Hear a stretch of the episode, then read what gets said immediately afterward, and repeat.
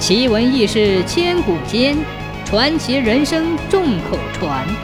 千古奇谈。西汉年间，颍川郡有一户人家，兄弟两人都已经成家，没有分居。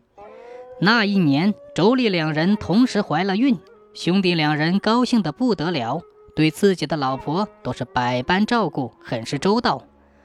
后来，嫂嫂不小心伤了胎，流了产，这事可不得了。古话说：“不孝有三，无后为大。”要是弟弟有个儿子，哥哥没有儿子，将来继承家产，岂不是要大大的吃亏？夫妻两人嘀咕一阵，想出个歪主意，让做嫂嫂的照旧装着大肚子，单等弟媳妇分娩那天，嫂嫂也大声喊肚子痛。接生婆来了，做哥哥的塞给接生婆一大笔银子，悄悄地施了个调包计，就把弟媳妇的孩子夺过来，变成自己的孩子。俗话说纸包不住火，慢慢的这事就露出破绽来。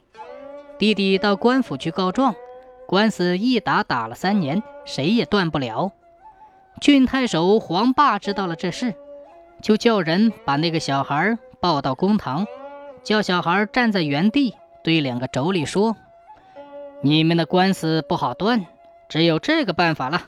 你们一人拉住小孩的一只手，用力拉，谁能把孩子拉到自己身边，孩子就是谁生的。”说罢，挥挥手，让两个妯娌在堂上夺孩子。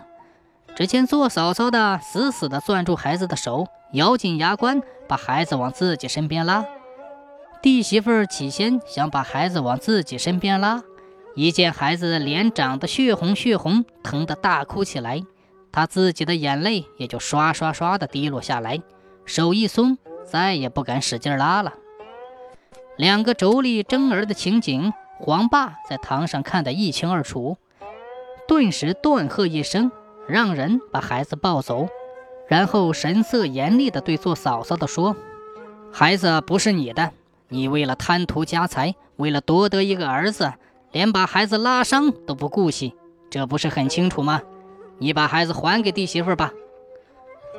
兄嫂二人满脸惭愧，只得认了罪。